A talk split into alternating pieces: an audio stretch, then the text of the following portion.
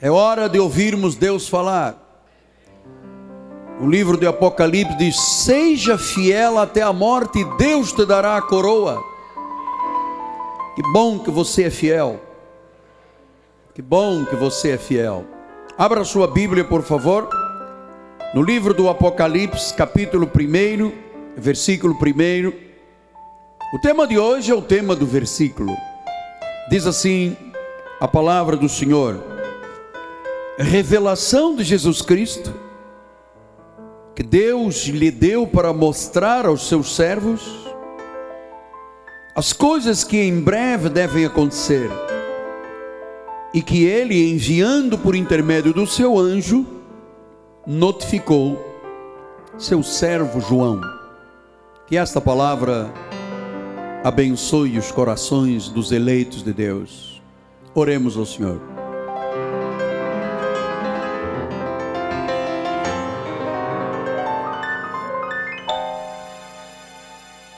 Senhor Jesus, graças a Deus porque um dia, quando eu estava naquele leito de enfermidade, desenganado pela medicina, condenado, sem saída, sem alternativa, tu mostraste quão grande és tu, Pai. A medicina foi contrariada, as expectativas humanas caíram por terra e o Deus da Bíblia honrou a Sua palavra. Jesus, Jesus, honra a Tua palavra esta noite, trazendo revelação aos nossos corações. Esta palavra é semente, ela vai cair em terra boa, vai germinar, vai dar frutos e todos nós vamos ver a abundância desses frutos, porque é pelo conhecimento que se vence.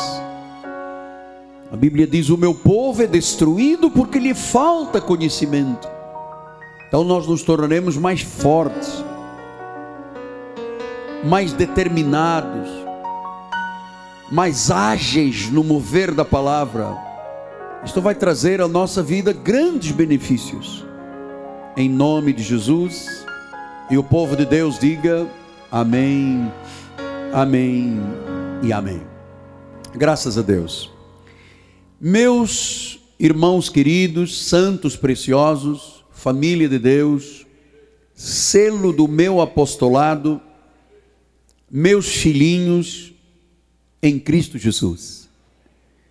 O livro do Apocalipse que significam as revelações do Senhor para a sua igreja, nos oferece a mais profunda revelação de Cristo em toda a Bíblia Sagrada.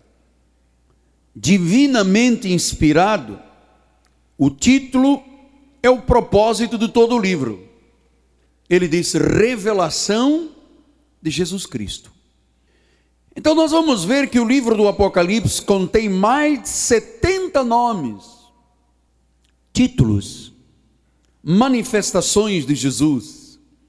E saiba que muitas pessoas, quando leem o livro do Apocalipse, elas se atêm apenas aos símbolos. É verdade que alguns deles são assustadores.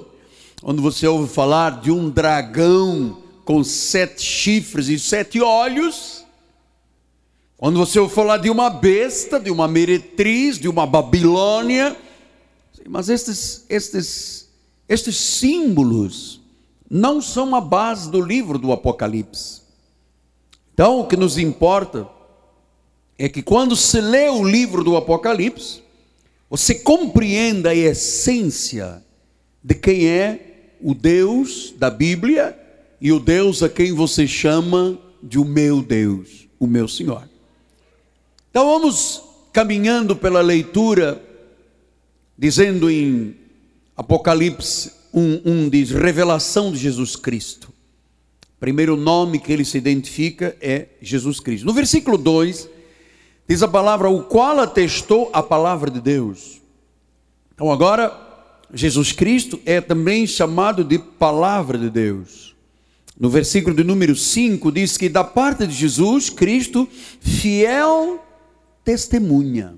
Olha já a terceira revelação de quem é o Deus que você está conhecendo como o seu Deus Jesus. Fiel testemunha. Versículo 8 diz: Eu sou o Alfa, eu sou o Ômega, diz o Senhor. Versículo 8: Diz o Senhor, aquele que é, que é, que há de vir o Todo-Poderoso. Olhe quantos nomes aqui nós estamos conhecendo. Versículo 12: Voltei-me para ver quem falava comigo. Falar, palavra, aqui ele é identificado como palavra, como voz que fala. Versículo 13: E no meio dos candeeiros, um semelhante ao filho do homem. Filho do homem, que nós vamos estudar depois domingo. Versículo 18 diz: Aquele que vive, outro nome, outro, outra expressão pelo qual é conhecido Jesus. Capítulo 2, versículo 1 diz: O anjo da igreja em Éfeso escreve estas coisas, aquele que conserva na mão direita as sete estrelas e os sete candeeiros. Agora, Jesus é conhecido como aquele que tem na mão as sete estrelas e os sete candeeiros. Versículo número 8: diz: O anjo da igreja em Esmirna escreve estas coisas, primeiro último, aquele que esteve morto e tornou a viver. Outro nome pelo qual Jesus é conhecido: esteve morto e tornou a viver. Versículo 12 Disse ao anjo da igreja de Pérgamo: escreve estas coisas, aquele que tem a espada afiada de dois gumes. Tudo isso tem uma interpretação, tudo isso tem uma significação que nós vamos estudar aqui na igreja. Aquele que tem a espada afiada de dois gumes. Versículo 17: Quem tem ouvidos, ouça o Espírito da igreja vencedor, dá-lhe o maná escondido. Outro nome pelo qual Jesus é conhecido. Versículo 18 Diz ao anjo de Deus, a Tiatira, escreve estas coisas, diz o Filho de Deus. Outro nome pelo qual Jesus é manifestado. Versículo 28, assim como também eu recebi do meu Pai, dar-lhe a estrela da manhã. Então nós não podemos olhar o livro do Apocalipse somente para os símbolos assustadores. Nós temos que conhecer que cada uma dessas expressões está falando de uma manifestação de Jesus, a estrela da manhã capítulo 3, versículo 1. O anjo da igreja em Sardes escreve estas coisas: aquele que tem os sete Espíritos de Deus e as sete estrelas. Sete Espíritos de Deus e sete estrelas. Esta é uma manifestação do nome de Jesus. Versículo 7. O anjo da igreja em Filadélfia, estas coisas diz: o santo, um dos nomes, o verdadeiro, aquele que tem a chave de Davi. O santo, o nome, verdadeiro, a chave de Davi são manifestações de Deus. Versículo 7. O vencedor, é, faloei coluna do santuário do meu Deus, e de jamais sairá. Gravarei também sobre o nome do meu Deus, o nome da cidade do meu Deus, a nova Jerusalém que desce vindo da parte do meu Deus, o meu novo nome. Hum? Então, você veja, o nome, ele mesmo se identifica, cada uma destes detalhes, cada um desses detalhes está revelando o nome de Jesus. Aquele versículo 12 diz: o vencedor falou, versículo 12. Pode voltar atrás o 12. Diz: O meu novo nome. Hã? Então, é muito interessante você, no meio destes nomes, ele diz: O meu novo nome. Quer dizer que nós temos que conhecer estes nomes todos. Versículo 14. Diz: O anjo da igreja em Laodiceia escreve estas coisas, diz o Amém. Outro nome. Diz a testemunha fiel. Outro nome. Diz a verdadeira. Outro nome diz o princípio da criação de Deus, outro nome. Capítulo 4, versículo 8, diz a palavra: é, E aos quatro seis viventes, tendo cada um deles respectivamente seis asas, estão cheios de olhos, ao redor por dentro não tem descanso nem dia nem noite, proclamando: Santo, Santo, Santo é o Senhor Deus, o Todo-Poderoso. Santo, Santo, Santo é o Senhor Deus, o Todo-Poderoso. Hum? Versículo de número 11: Tu és digno. Digno é outra manifestação, outro nome de Jesus. Capítulo 5, versículo 5. Todavia, um dos anciãos diz: Não chores. O leão da tribo de Judá e a raiz de Davi. Hum? Leão da tribo de Judá, a raiz de Davi. Versículo número 6 Diz: Eis então vi no meio dos quatro seis viventes, entre os anciãos do pé, um cordeiro. Uma das mensagens que vamos estudar na, do dia 20 vai ser o leão e o cordeiro. O leão e o cordeiro. Versículo 12: proclamando: digno é o cordeiro que foi morto. Veja, cada um desses detalhes expressa uma manifestação, expressa uma revelação de Jesus. Capítulo 6, versículo 10: clamaram em grande voz, dizendo: Até quando, ó soberano Senhor? santo e verdadeiro, soberano Senhor. Versículo 16: E disseram as mentes aos montes e aos rochedos: Caí sobre nós, escondendo-nos da face daquele que se assenta no trono. O que se assenta no trono. Hum? 7,17 disse: Pois o cordeiro que se encontra no meio do trono. Outra manifestação, o cordeiro que se encontra no meio do trono. Pastor, mas por que, que o irmão insiste em ir a detalhes tão profundos. Por que, que as igrejas não cuidam disso? Porque eu quero que você saiba quem é o seu Deus. É que às vezes nós estamos aqui pensando que Deus é um pedaço de um sabonete de arruda, é uma fitinha não sei de quê, é um acordo financeiro com Moro e Cerulo, e você não, você tem que saber quem é o Deus que não admite estas coisas na vida. Amado, eu vou te dizer agora, você tem que exigir respeito pela tua pessoa. Os ministérios não respeitam as pessoas. Dizia um célebre pregador: o povo quer rir, conto-lhe uma história e o povo fica satisfeito. Meu amado, você, você tem que exigir respeito pela tua pessoa. Eu exijo pela minha, eu não quero ser pastoreado de qualquer forma. Capítulo 10, versículo 6 diz assim: Jurou por aquele que vive pelos séculos dos séculos. Quem é que vive pelos séculos dos séculos? Jesus. 11, 8 o seu cadáver ficará estirado na praça da grande cidade, espiritualmente onde também o seu Senhor. Outra expressão de Jesus. Versículo 15. O sétimo anjo tocou a trombeta e houve do céu uma grande voz dizendo: O reino do mundo se tornou de nosso Senhor e do seu Cristo. Outra expressão. Capítulo 12, versículo 4 diz: A sua cauda arrastava a terça parte da estrela do céu, quase lançou para a terra, e o dragão se deteve em frente da mulher que estava para dar a luz, a fim de devorar o filho. Este filho é uma manifestação de Jesus. 13, 8. Vamos, 13, 8. 12, 5, 12, 5. Nasceu-lhe, pois, um filho varão. Outra expressão de Jesus, o filho varão. 13, 8. Adorarão os que habitam sobre a terra aquele cujos nomes não foram escritos no livro da vida do Cordeiro. Livro da vida do Cordeiro que foi morto desde a fundação do mundo. Isto é uma manifestação de Jesus. 14, 12. Aqui está a perseverança dos santos, guarda os mandamentos de Deus e a fé em Jesus. Agora, Jesus. 15, 3. Entoavam o cântico de Moisés, sério de Deus, o cântico do Cordeiro, dizendo: Grandes e admiráveis são as tuas obras, Senhor Deus Todo-Poderoso. Hum? Justos e verdadeiros são os teus caminhos, ó Rei das Nações. Rei das Nações. Apocalipse 15, 16, 5 diz: Então ouviu o anjo das águas dizendo: Tu és justo. Tu que és, que eras o santo. Olha todas as manifestações do nome do Senhor. 16, 9. Disse: Com efeito, os homens queimaram com intenso calor e blasfemaram o nome de Deus que tem autoridade sobre esses flagelos que nem se arrependeram para lhe dar glória. O nome de Deus que tem autoridade. Então, Jesus é o nome de Deus que tem autoridade. Versículo 14. Porque esses são espíritos demônios, operadores de sinais, dirigem os reis do mundo inteiro, com fim de juntá-los a pelejas no grande dia do Deus Todo-Poderoso. O grande dia do Deus Todo-Poderoso. 17, 14. Pelejarão contra o cordeiro e o cordeiro os vencerá. Pois é, esse é um dos termos que eu mais gosto da Bíblia.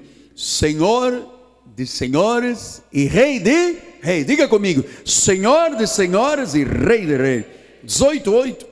Por isso, em um só dia sobrevirão os flagelos, morte, pranto, fome, será consumido pelo fogo, porque Poderoso é o Senhor, Deus que julgou. Deus que julgou. 19, hum? 1. Depois dessas coisas, ouvi no céu com uma grande voz, numerosa multidão, dizendo: Aleluia! A salvação e a glória e o poder são do nosso Deus. glória e poder. Outra manifestação de Deus. Versículo 4. Os 24 anciãos, os quatro seres viventes, prostraram-se e adoraram a Deus que se acha assentado no trono. O Deus que se acha assentado no trono. Versículo 6. Então ouvi com uma voz da numerosa multidão, muitas águas, fortes trovões, trovões dizendo: Aleluia! Reina o Senhor, o nosso Deus, o Todo-Poderoso. O Deus Todo-Poderoso significa o Deus Onipotente. Versículo 11: E o céu aberto, eis que um cavalo branco, o seu cavaleiro se chama Fiel e Verdadeiro. Versículo 12: Os seus olhos são chama de fogo, na sua cabeça diademas. Tem um nome escrito que ninguém conhece. Na plenitude de Deus, pela primeira vez você vai conhecer. Hã? Versículo número 13: Está vestido com um manto tinto de sangue, o seu nome se chama Verbo de Deus, o Logos. Versículo 24. Vi também um trono e neste sentados os que têm, nos foi dada autoridade de lugar. Vindo almas dos decapitados com o testemunho de Jesus. Bem como por causa da palavra de Deus, todos quantos o adoram a besta, nem tampouco a imagem, não receberam a marca na fronte da mão e viram e reinaram com Cristo. Cristo. Estudamos aqui bastante sobre esse nome Cristo. 21, 2. Vi a cidade santa, Nova Jerusalém, descia do céu da parte de Deus, ataviada como noiva adornada para o seu esposo. Esposo, outro nome. Versículo 7. O vencedor herdará estas coisas e eu lhe serei Deus. Manifestação de Deus. Versículo 23. A cidade não precisa nem de sol nem de lua para lhe darem claridade, pois a glória de Deus iluminou. Outra manifestação de Jesus, glória a Deus. Caminhamos para os cinco finais. Apocalipse 22, 6 diz assim: Desse-me ainda essas palavras são fiéis de Deus. O Senhor o Deus dos espíritos dos profetas. O Deus dos espíritos dos profetas. 16. Em Jesus enviei o meu anjo para vos testificar estas coisas. Eu sou, agora veja aí, raiz e geração de Davi, a brilhante estrela da manhã. Então, nós vamos começar a decorar esses nomes para que no louvor, na oração, você não fique só aleluia, glória a Deus, aleluia, glória a Deus. Você saiba se dirigir. Quando você, Senhor, tu és a raiz de Davi, tu és geração de Davi, tu és a brilhante estrela da manhã, tu és o Deus dos espíritos profetas. Você está ampliando o teu diálogo com Deus. Versículo número 20. Aquele que dá testemunho, o que dá testemunho. Versículo 21. A graça do Senhor Jesus então, Senhor Jesus, olha, nós acabamos de ler aqui 60 manifestações do nome de Jesus Cristo. A mais rica e profunda descrição a respeito do nosso Deus foi escrita por João no livro do Apocalipse, e esta é a verdadeira revelação do Deus a quem servimos. Existem três que eu preciso que você hoje, pelo menos hoje, tenha um pouco mais de conhecimento, porque nós não estamos tratando aqui de teoria, nós não estamos lendo por ler. Isto é para criar no coração expectativas fortes, não teres medo da vida, não teres medo do amanhã. Quando tu ligas um televisor e começa lá dizendo: a Europa está caída, o primeiro-ministro Berlusconi perdeu o cargo, o Papa Andreu da Grécia e você dizia: daí? O Deus a quem eu sirvo é Rei de Reis e Senhor de Senhores. Ele é o profeta das nações. Ele que tem a última palavra para as nações. As nações estão mal porque viraram as costas a Deus. A Europa está de rastros porque onde começou a reforma protestante, transformaram os templos em pubs, em bares, em restaurantes de provar vinho. Então eles estão de rastros. A primeira que eu quero que você conheça esta noite com profundidade é Apocalipse 1:5. Da parte de Jesus Cristo, a fiel testemunha. Eu quero que você entenda por que, que Jesus foi chamado de fiel testemunha. Esta palavra no grego, fiel testemunha, testemunha do grego é martus quer dizer mártir. E é muito importante que você saiba A obra que Jesus fez como martus, como mártir, era preciso que um cordeiro perfeito morresse, sem mancha, sem rugas, sem pecado. E o cordeiro perfeito foi a manifestação de Jesus Cristo. Por isso que a Bíblia diz que ele é fiel testemunha, ele é o martus, ele é o mártir, ele morreu por mim e por você. Não foi Buda, não foi Maomé, não foi Gandhi, não foi Confúcio, nem nenhum Deus e profeta desta terra. O único que foi Martus, o único que foi testemunha fiel, o único que morreu e carregou para o madeiro o pecado, o castigo, a transgressão e a maldição foi Jesus. Logo eu não posso ser indiferente a esta fiel testemunha. Eu só posso estar aqui esta noite porque ele foi o meu Martus. Ele pagou o preço dos pecados passados, presentes e futuros.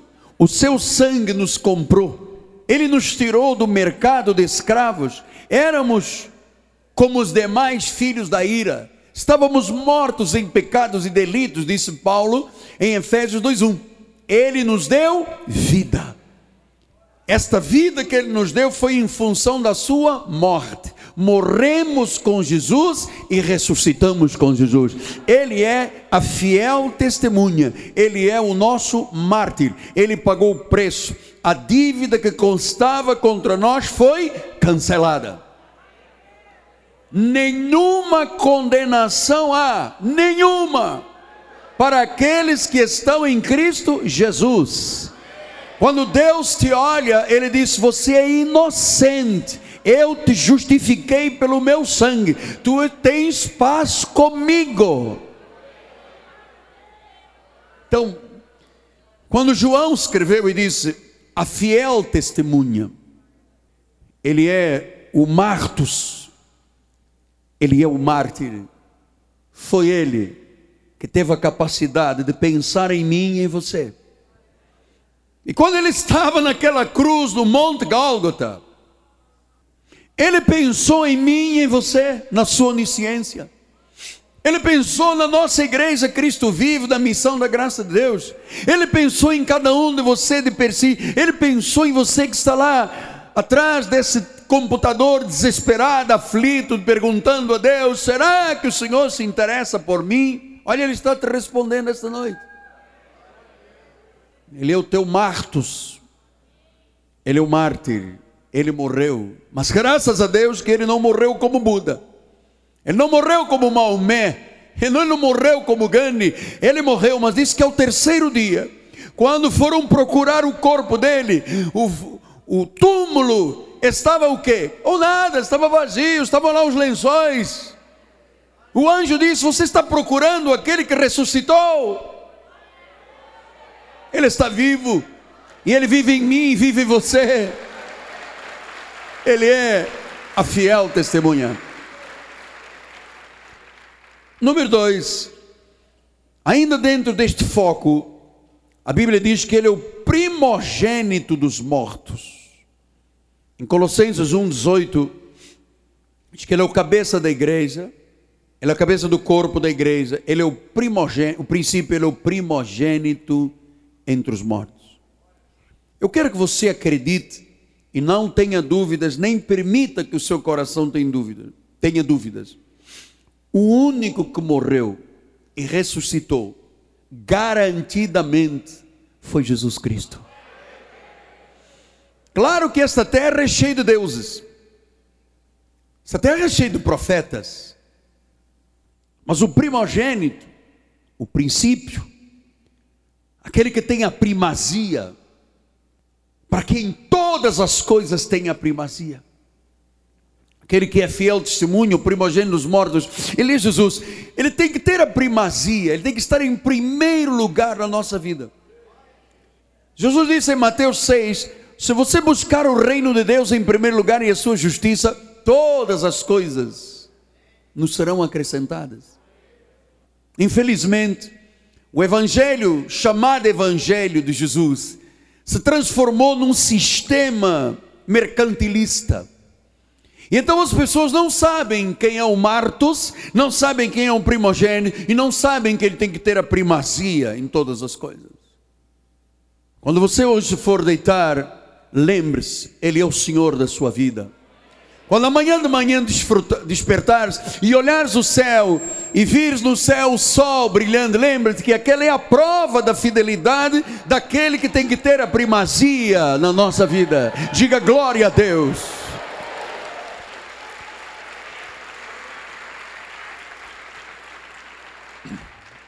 Mas a Bíblia diz também que Ele é o soberano dos reis da terra.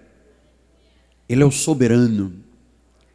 Amado, você não tem que ter medo de nada. Nós vivemos muito aflitos com a vida.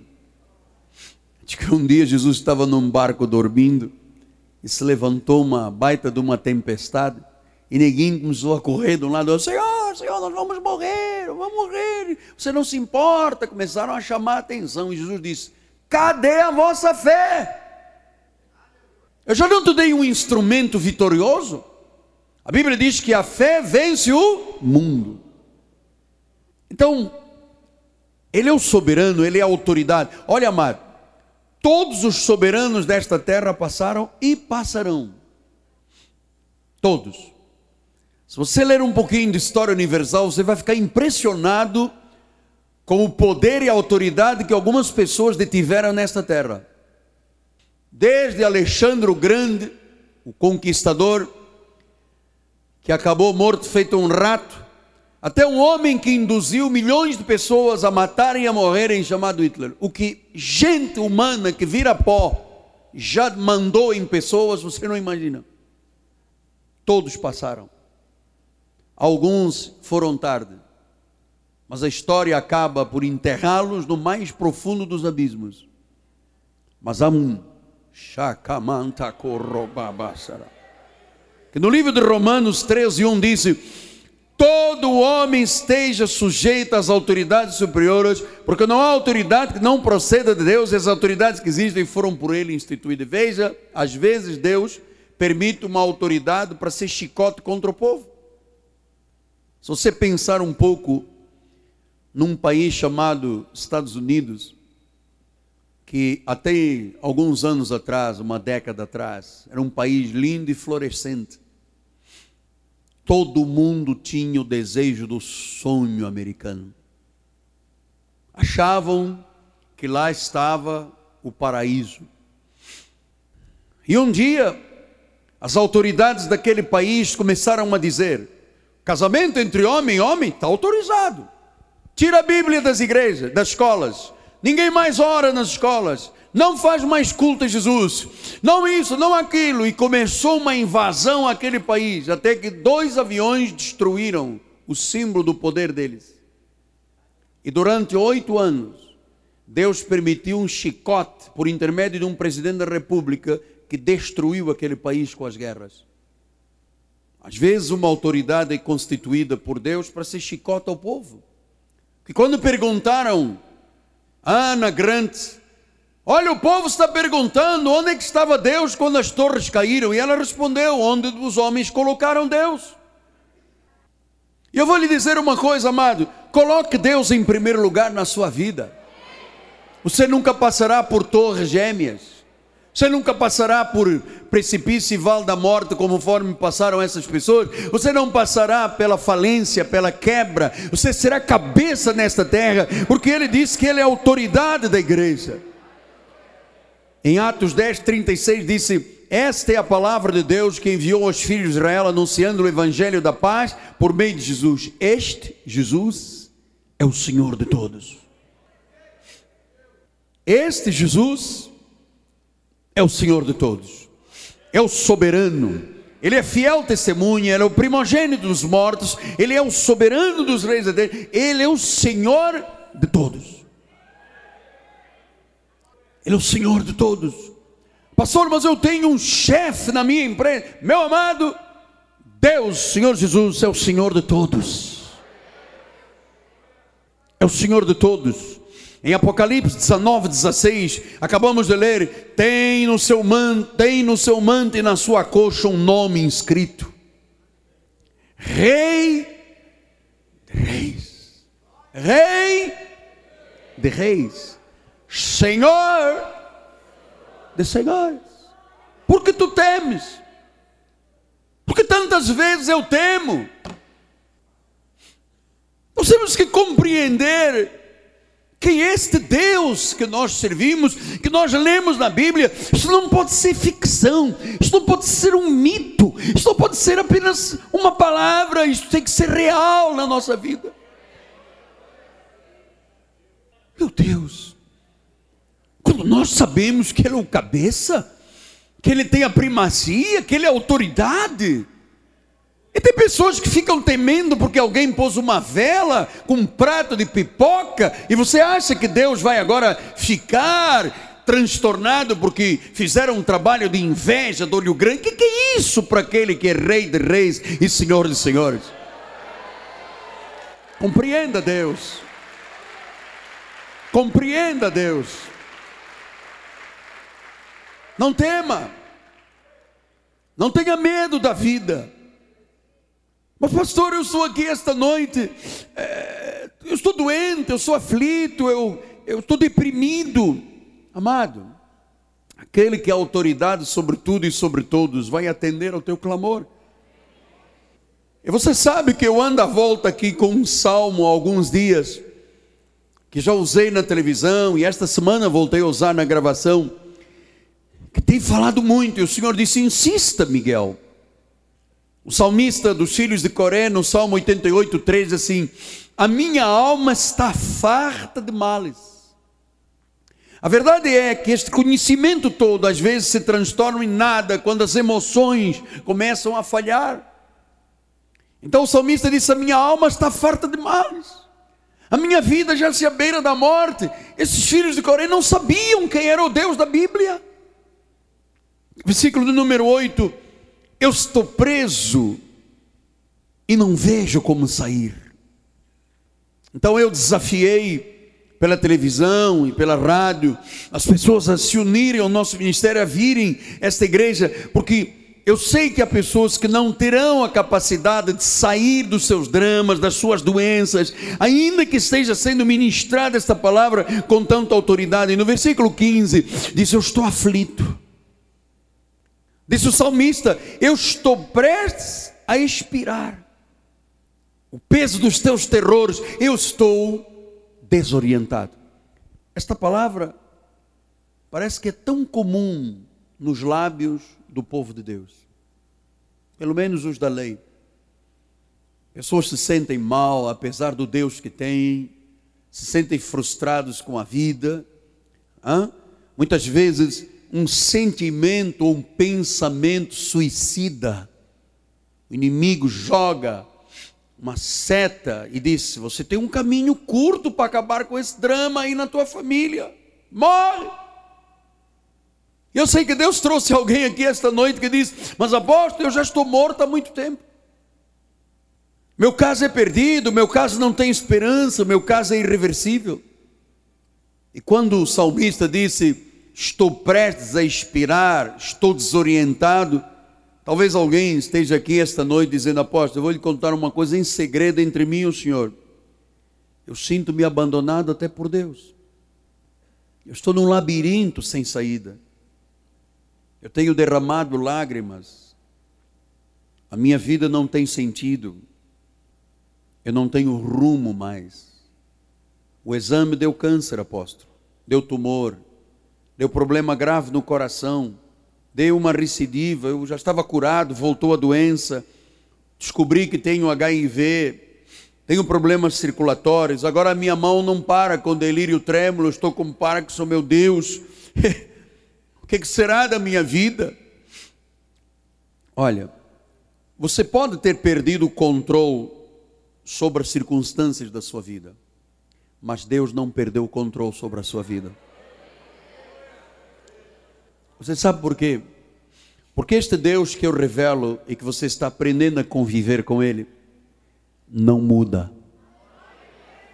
Diz o livro de Tiago 1,17: toda boa dádiva, todo dom perfeito, são lá do alto, descendo do Pai das luzes, em quem Quem é o Pai das luzes? Jesus.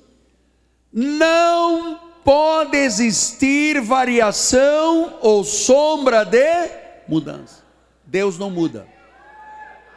Deus não muda. Olha, não pense que a situação, a tua situação fugiu do controle de Deus. Não. Deus vai mudar o quadro da tua vida esta noite. Ele vai trazer você de volta ao mundo da realidade. Eu sei que para alguém esta noite, Jesus será a última chance, graças a Deus, porque resolveu a questão.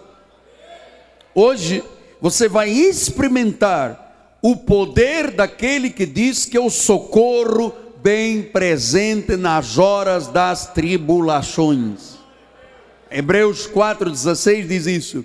Acheguemos-nos, portanto, confiadamente junto ao trono da graça, a fim de recebermos misericórdia e acharmos graça para socorro em ocasião oportuna. Sabe qual é a ocasião oportuna? Hoje quarta-feira, dia 9. Foi esta ocasião oportuna. Amado, nada fugiu do controle de Deus. Quantas vezes nestes 36 anos eu me deparei com situações que eu disse: Meu Deus, acabou, é o fim, não tem mais jeito, o que vai ser da minha vida?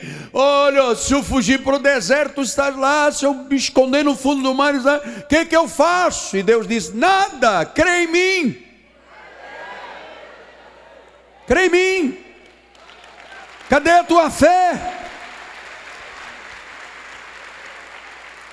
Cadê a tua fé? Senhor, mas a gente vai morrer aqui nesta tempestade e você não faz nada. Cadê a tua fé? E de repente, o que parecia insolúvel, pois o barco já entrava água, já parecia que ia pique. O Senhor, com uma palavra, disse: Calma-te. Ele não jogou óleo, não derramou um chifre, um chofar de óleo, não mandou as pessoas calçarem umas meias de 157 reais, não mandou a pessoa lamber o pó da terra. Ele disse: Mar, acalma-te. Vento, sossega.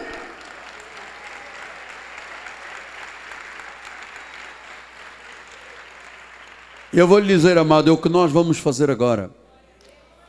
Nós vamos sossegar, acalmar essa tempestade que está aí dentro do teu coração. Você disse: Eu estou preso, eu não, não tenho apóstolo, o senhor não sabe. Se vocês não resolverem a questão da minha mulher, do meu marido, do meu emprego, minha alma está apegada. Olha, estou farto de males.